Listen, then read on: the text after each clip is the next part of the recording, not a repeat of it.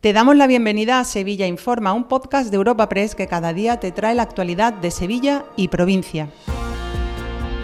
Estas son las noticias más relevantes en nuestra agencia en el día de hoy.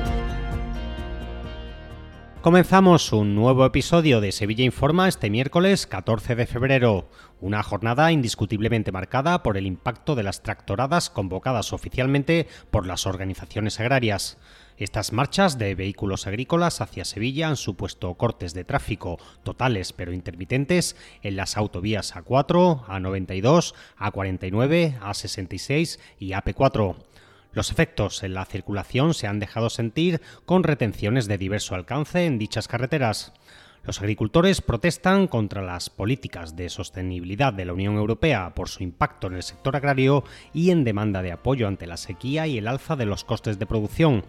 Jaime Martínez es el director de Cooperativas Agrarias de Andalucía. El de los agricultores y los ganaderos eh, ante la situación de desidia en Bruselas sobre fundamentalmente bueno pues por un exceso de burocracia que, nos está asfixiando pues, a papeles.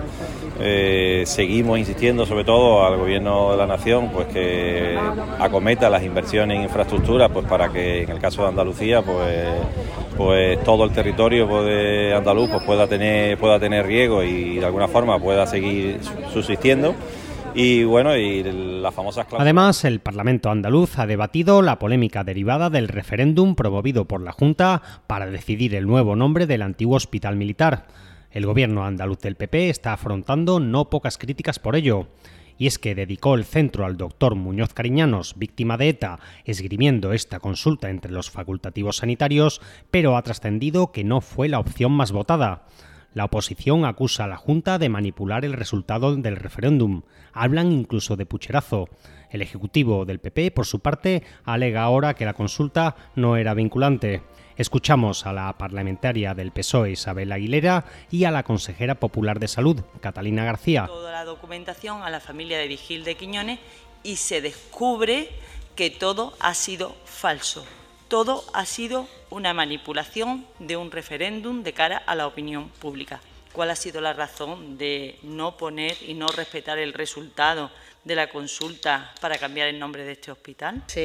nos comprometimos a hacer un referéndum, se hizo. Ese referéndum no fue representativo de los 27.000 trabajadores de la provincia de Sevilla. Eh, la vinculación nunca se dijo que existiría y se adoptó, eh, de acuerdo con las En la página de sucesos, la Policía Nacional ha detenido a un hombre en Lebrija por difundir pornografía infantil había compartido las imágenes en un chat de material sexual de adultos con más de 500 participantes. El individuo contaba con antecedentes por delitos sexuales y había cumplido incluso una condena de cárcel por una agresión sexual a un menor.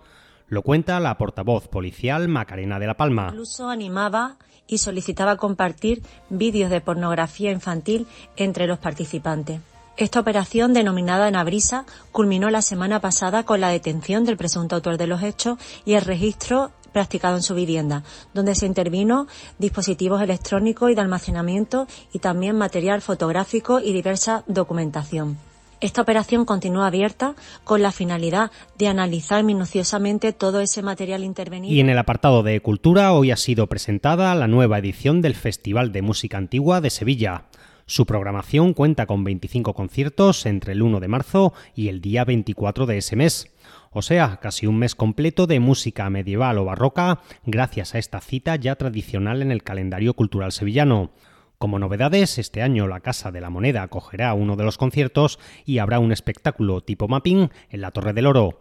Así lo ha dicho la edil de Cultura, Minerva Salas. Además, no es solo una gran cita de la música antigua del calendario musical europeo, sino que es una oportunidad única para acercar la música histórica al público de la ciudad. Para ello, contaremos, como en ediciones anteriores, con espacios emblemáticos como el Real Alcázar, el Teatro de la Maestranza o la Iglesia de San Luis de los Franceses.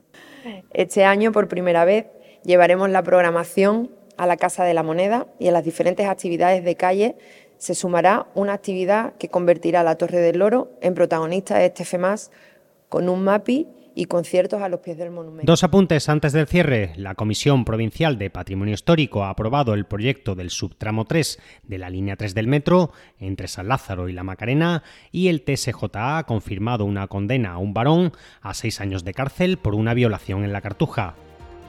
Te recordamos que puedes suscribirte y descubrir el resto de episodios de este podcast en nuestra web entrando en europapress.es barra podcast o a través de las principales plataformas de podcasting.